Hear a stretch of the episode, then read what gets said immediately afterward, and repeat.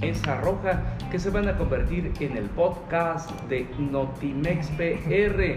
Y respecto de este video que usted puede ver completo con todo y decapitación en nuestro sitio de internet, nos comenta Fernando Barrientos. Así es, fíjense que los cadáveres decapitados de dos hombres fueron localizados la mañana de este lunes en la carretera Taxco-Cuernavaca.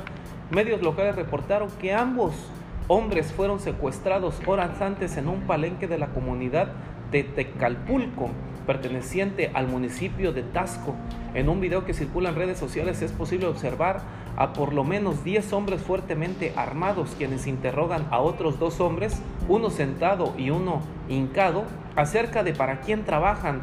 Uno de los hombres sometidos señala que la ministeria trabaja con nosotros y que reciben órdenes de Erubiel, un presunto exmando policial, y de él, el, fiscal, el fiscal le dicen La Guayaba, quien presuntamente se trató de José Luis Martínez Silva.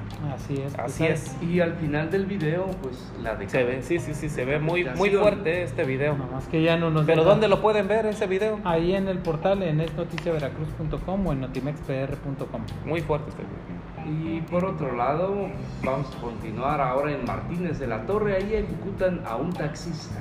Sí, fue asesinado a tiros el taxista de la unidad 453 en la colonia Luis Donaldo Colosio. Esto fue reportado por vecinos que sucedió frente al jardín de niños Juventino Rosas y hasta el lugar llegaron eh, sujetos armados, abrieron fuego en contra del chofer llamado Sitio Libre en Martínez de la Torre. La víctima fue identificada como Luis Alejandro N y tenía su domicilio en esta ciudad de Martínez de la Torre. Así que bueno, pues continúa, continúan las ejecuciones allá en Martínez de la Torre.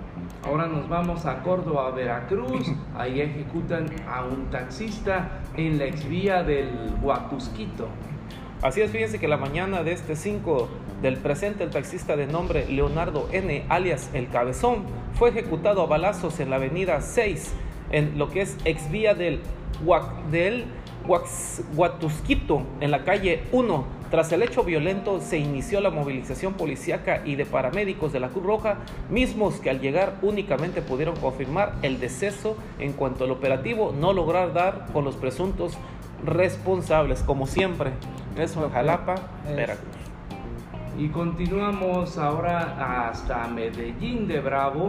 Ahí localizan un cadáver en plena carretera. Sí, este martes por la mañana el cadáver maltrecho de un hombre fue encontrado a orillas de la carretera que comunica la autopista Veracruz-Córdoba con el Tejar, el cual fue presuntamente, no saben si fue atropellado o fue ejecutado y posteriormente atropellado, metros más adelante de la entrada al fraccionamiento Arboledas de San Miguel, donde se confirmó que junto a la carpeta asfáltica entre las malezas se encontraba el cuerpo con golpes contusos. De acuerdo a la información recabada en el sitio, se trataba de un hombre adulto de aproximadamente 40 años de edad, el cual habría sido atropellado por un vehículo que se dio a la fuga. Así que bueno, vamos a esperar a ver si es identificado por sus familiares. Hasta aquí el corrido sangriento por Veracruz, México y el mundo.